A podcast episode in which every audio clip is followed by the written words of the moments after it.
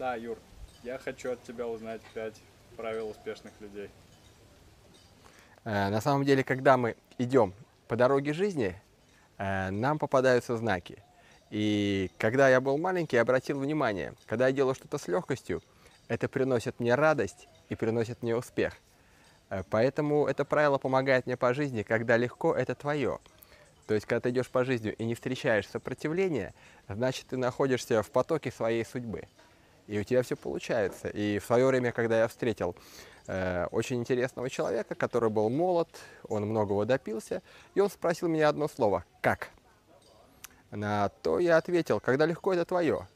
И он сказал «К мелочам отношусь серьезно, а большие дела делаю с легкостью». У этого человека была большая компания, она была за границей, этот человек знал порядка пяти языков, он был очень четкий.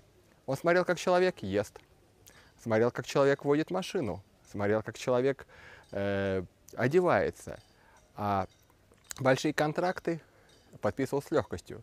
То есть он обращал внимание на мелочи, и это очень важно. Э, Третий человек, с которым я познакомился и поделился со мной, он э, сказал еще одно правило. Все, что тебе нужно, всегда вокруг тебя.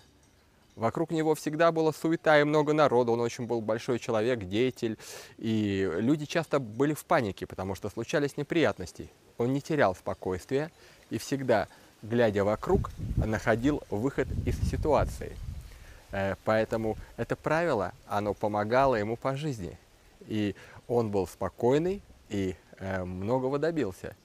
Еще один человек, который мне очень понравился, его правило звучало так. Главное не заработать, а не потерять себя. Ему было много лет. Он выглядел очень молодо. Он сохранил и бизнес, и деньги. Поэтому кредом его всей было жизни он не терял себя. Не терял себя и из-за денег не пускался в тяжкие, которые изнашивали его организм. То есть он помнил это с детства. И пятый человек, э, который мне очень понравился, у него было чистое сознание. Он э, веселился, шутил, он был как ребенок. И он сказал, что точка отсчета в бизнесе, самая лучшая, это ноль. Чего бы он ни добивался, у него не было эго. Он катался на самокате, он мог прыгать с парашюта, танцевать. Он дурачился. У него не было эго. Он любил наряжаться и ходить бедным студентом, хотя ему было очень много лет. И постоянно придумывал себе истории.